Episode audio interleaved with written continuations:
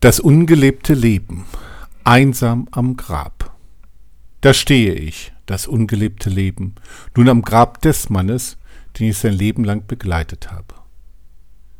Wir hatten eine innigliche und spannungsreiche Beziehung. Schon in seiner Jugend gab es Konflikte.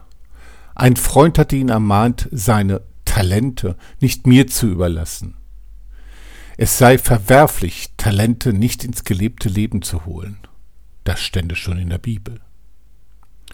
Zähneknirschend überließ, überließ er sie mir aber trotzdem. Ich wuchs und wurde immer eindrucksvoller ausgestattet.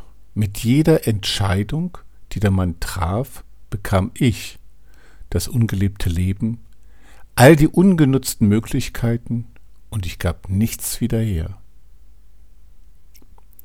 Selbst wenn ich es gewollt hätte, ich kann nichts dem gelebten Leben übergeben. Man kann nicht zweimal in denselben Fluss steigen. Das macht ihm Angst und er vermied es, sich zu entscheiden. Er fing an zu hadern.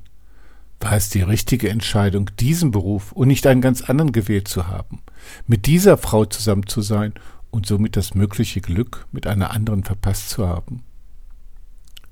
Er sah meine Größe und die Kleinheit des gelebten Lebens. Aber am meisten ärgerte ihn die Entscheidung, sich nicht mehr zu entscheiden, den Weg der Mutlosigkeit zu leben und mir den Mut zu überlassen. So gestärkt erinnerte ich das ungelebte Leben ihn an seine Fürsorgepflicht, er gab daraufhin seinem Kind den Auftrag, sich um mich zu kümmern, auch wenn er tot sei.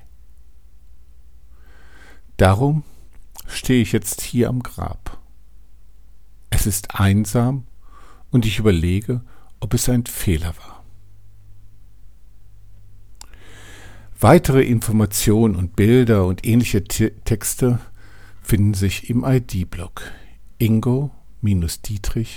ingo-dietrich.de slash blog.